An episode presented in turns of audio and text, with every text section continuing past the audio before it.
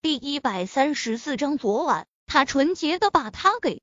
电话那头的苏茶茶丝毫没有意识到叶维此时的窘境，他越说越是带劲。想到他旁边还有两只纯纯的祖国的花朵，他不想污染他俩的纯洁心灵。他拿着叶小宝的手机去客厅继续给叶维支招。小舅舅一看就很闷骚，要他主动肯定很难。苏茶茶清了清喉咙，继续说道：“所以叶小维，你必须主动出击，征服小舅舅。男人嘛，就是用下半身思考的动物。你脱了衣服往他身上一贴，我保证他招架不住。”苏茶茶这话真是越说越离谱了。叶维不想再继续听他胡扯，连忙就要挂断手机，谁知。他一紧张，不仅没能挂断手机，还开了免提。苏茶茶的声音跟大喇叭似的，从陆廷琛的手机中倾泻而出：“小维，要是这样都不行，你就给小舅舅来一场制服秀。你身材那么好，穿上制服往小舅舅面前一扭，我保证小舅舅还制服秀。”叶维果断挂断手机。他的唇角控制不住的抽了抽。苏茶茶在别人面前总是一副高冷御姐范，就算是他平日里唇角总是不自觉扬起，周身的气场也带着无形的冷漠疏离，让人无法轻易亲近。这么高贵冷艳的苏茶茶，怎么在他面前就这么不矜持呢？更悲催的是，他这些不矜持的话。都被小舅舅给听了去，小舅舅一定以为他想要扑倒他。叶维弱弱的吞了口口水，这下小舅舅对他的误会可大了，他到底该怎么解释才能不让小舅舅误会他？小舅舅，我打完电话了，你的手机。叶维想要把手机递给陆廷琛，一抬脸，刚好看到了他那肌理分明的胸膛。他刚冲完澡，腰间只围了一条浴巾，几滴水从他的胸前滚落，看上去说不出的性感，引人犯罪。叶维知道他不应该这么盯着陆廷琛，但是他的视线就是无法从他精壮的胸膛上移开。他的身材真的很好，可以说是完美的无懈可击。看那些顶级男模拍的写真，叶维都没有任何感觉。盯着陆廷琛的胸膛，叶维只觉得鼻子热乎乎的，有一种想要流鼻血的冲动。非礼勿视，非礼勿视！叶维不停的在心中告诉自己，但他的视线还是忍不住顺着陆廷琛的胸口下移。六块腹肌，人鱼线。神秘的倒三角地带，再往下就被浴巾给遮住了。但是他那地方，他以前见过，他那里看上去是那样的强悍有力，一看就凶猛无比。要是被他那里进入身体，他的叶维的身上烧的越来越厉害，尤其是刚才他在微信上看到的那些图片，又开始在他的脑海中捣蛋。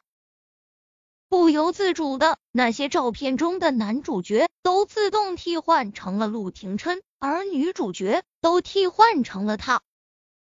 叶维暗暗拧了自己的腿一把，他真是越来越过分了，竟然幻想他和小舅舅做那些不可描述的事。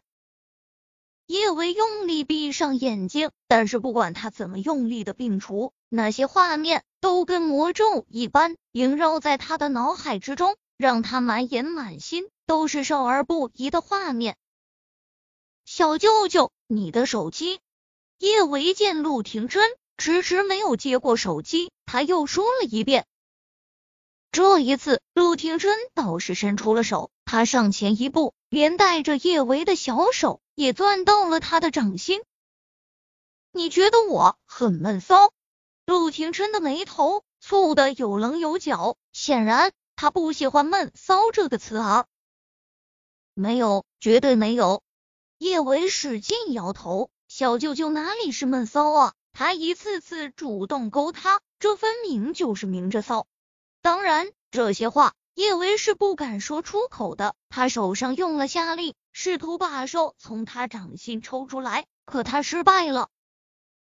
叶维只能认命的任陆廷琛攥着他的手。他刚想再说些什么缓和一下两个人之间的气氛，就又听到陆廷琛悠悠说道：“你还想对我进行制服诱？没有。”叶维死命的摇头，查查是在胡说八道，我怎么可能会对小舅舅你有这种不良心思？我就算是想要对阿狗阿猫制服诱，也不敢对小舅舅你进行制服诱啊！陆廷琛的脸色本来还是晴空一片的，听了叶维这话，他一张俊脸瞬间阴沉了下来。他宁愿对阿猫阿狗制服诱，都不愿意对他。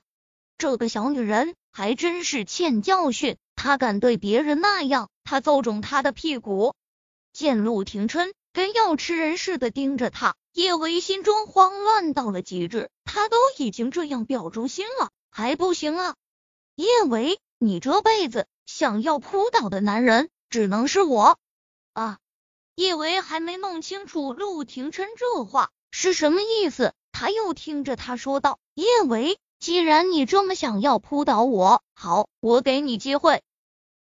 叶维真觉得人与人之间产生误会太容易，想要消除误会难上难。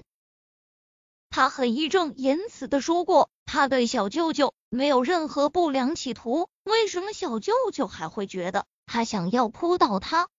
叶维弱弱的后退了下，小舅舅，你真的误会了。我没有想要扑到你，我叶维话还没有说完，陆廷琛的手机就又响了下，是顾衍发来的信息。因为他的手机还在叶维手中，叶维能够清晰的看到这条信息。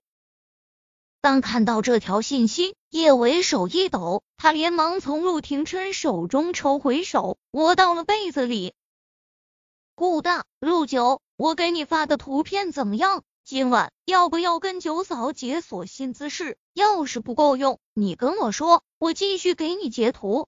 叶维往被子里缩了缩脑袋，他生怕陆廷琛会看那些照片，弱弱说道：“小舅舅，那些照片是顾衍乱发的，你不要看。”陆廷琛眸光深深的看了叶维一眼，他还是伸出手点开了他和顾衍的聊天记录。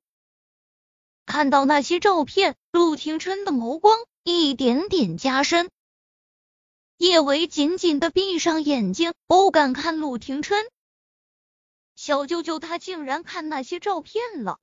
算了，他还是装死装睡吧。叶维，这些照片你看过了？叶维刚要卖力装死，陆廷琛一把就将他抱进了怀中。这些姿势你有没有喜欢的？我们可以试试。